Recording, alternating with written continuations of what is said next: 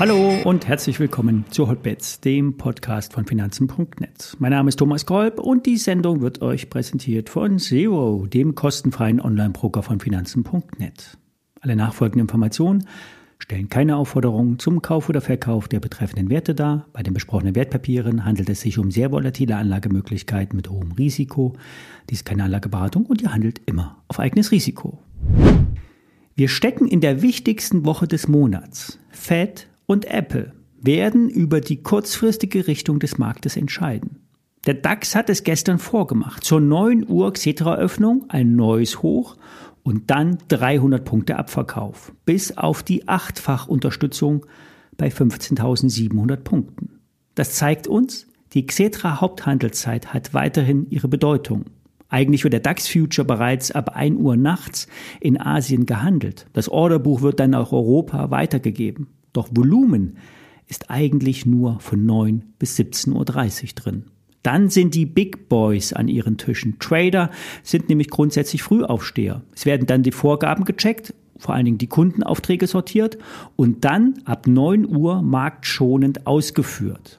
Die Xetra-Öffnung hat also ihre Bedeutung. In der ersten Handelsstunde wird meistens die Richtung bestimmt. Gestern erst Ausbruch, dann Abverkauf. Das bedeutet nun, dass der DAX bei 16.000 eine Chartmarke vor sich liegen hat, die nicht überwunden wurde. Die untere Begrenzung hat, wie gesagt, schon achtmal gehalten.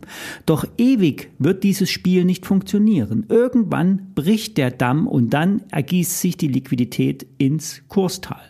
Wenn so eine Seitwärtsrange gebrochen wird, wird in der Regel die Spanne der Bewegung nach oben oder unten abgetragen. Die bisherige Range war zwischen 15,7 und 15,9, das heißt oben 16,1 und unten 15,5. Doch dabei muss es nicht bleiben. Es wird mit hoher Wahrscheinlichkeit nach oben durchgehen oder die Konsolidierung sich verstärken. Ein Trigger könnten die Worte von Sharon Powell sein. Die amerikanische Notenbank wird heute die Zinsen noch einmal anheben. Im schriftlichen Statement werden dann die Botschaften für die zukünftige Geldpolitik versteckt sein. Jerome Powell könnte das in der Pressekonferenz in die eine oder andere Richtung verstärken. Doch am allerwichtigsten ist, was der Markt daraus macht. In der Regel ist die erste Reaktion die falsche. Ein Ausbruch nach oben wird abverkauft oder ein Einbruch wird zurückgekauft. Eine Warnung sollten die Rohstoffpreise geben. Öl bricht derzeit ein und Kupfer schwächt sich ab. Kupfer wird als Dr. Copper in der Szene bezeichnet, denn Kupfer ist ein wichtiges Industriemetall und der Preis wird nämlich verlässlich durch Angebot und Nachfrage bestimmt und ein fallender Kupferpreis diagnostiziert eine sich abschwächende Wirtschaft. Die Rezession wird im Basisszenario im Aktienmarkt derzeit nicht abgetragen, allenfalls eine leichte Wirtschaftsabschwächung mit der Hoffnung, dass die Notenbank die Märkte rettet und die Liquidität ins System pumpt, wie bei der letzten Krise der amerikanischen Not äh, Regionalbanken. Doch äh, die Notenbanken äh, entziehen weiterhin den Märkten Liquidität, die EZB nur homöopathisch, die Fed aggressiver. Soweit der Roundtrip, man kann immer viel hineininterpretieren. In den Kursen steckt die meiste Wahrheit. Es kann sein, dass wir beim S&P 500 bei 4080 noch einmal eine Erholung bekommen. Was heißt das für den laufenden Short auf Nvidia? Ruhig mal Gewinne mitnehmen. Grundsätzlich muss jeder selbst entscheiden, wann er verkauft.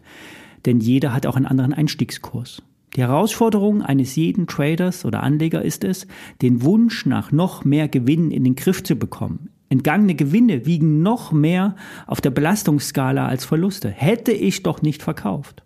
Profi-Trader lösen das mit Teilverkäufen. Ich löse das nach Bauchgefühl auf, daher kann das auch nicht wirklich eine Empfehlung sein.